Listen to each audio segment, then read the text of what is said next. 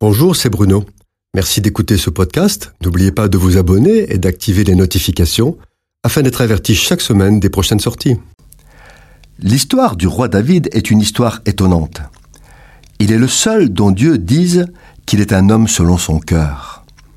Et pourtant, David est un homme de guerre qui a fait quand même quelques bêtises dans sa vie. Alors pourquoi, malgré ses erreurs, est-il le bien-aimé de Dieu qui passe une alliance éternelle avec lui?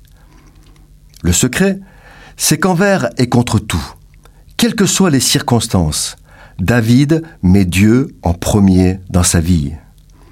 Concrètement, qu'est-ce que cela veut dire mettre Dieu en premier dans sa vie? Notre vie est faite de responsabilités, d'engagements familiaux, professionnels et autres que nous devons honorer de toute façon.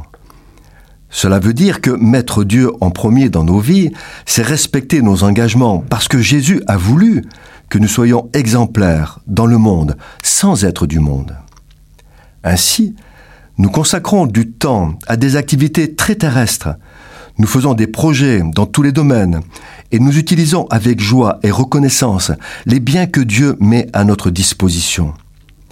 C'est justement dans ces domaines, le temps que nous avons et nos projets et ce que nous possédons, que nous devons mettre Dieu en premier si nous voulons hériter des promesses et réussir dans toutes nos entreprises.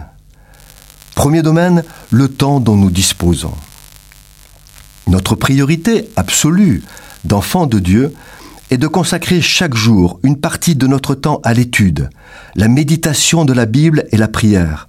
C'est la clé de la bénédiction. Puis, comme pour la dîme, réserver une partie de notre temps pour témoigner, être disponible dans l'Église, vivre la communion fraternelle et accomplir de bonnes œuvres. Deuxième domaine où nous devons mettre Dieu en premier, les projets. Notre vie n'est que projet. Nous en faisons tout le temps, des plus élémentaires aux plus complexes. Nos projets sont le résultat de nos choix et donc notre responsabilité. C'est pourquoi nous devons trier, passer au crible les projets qui vont engager notre vie en les soumettant à cette question. En quoi ce projet pourrait-il nuire à ma communion avec Dieu, à l'étude de sa parole, à mon service pour lui? S'il y a un risque, alors il faut y renoncer. Dieu doit être le premier dans le choix de nos projets. Troisième domaine, les biens que Dieu met à notre disposition. Nous consacrons à Dieu les prémices de tous nos revenus, ce que la Bible appelle la dîme. La dîme n'est pas un don, c'est le minimum que nous devons à Dieu parce que tout vient de lui. Nous lui devons tout, parce que la terre et tout ce qu'elle renferme lui appartient. Ce que nous possédons, nous l'avons en dépôt et non en propriété, et c'est par sa miséricorde et sa bonté qu'il pourvoit à nos besoins. Celui qui aime l'argent et économise à l'excès ne fait que s'appauvrir, alors que celui qui donne généreusement au moins la dîme ne manque de rien, c'est un acte de foi.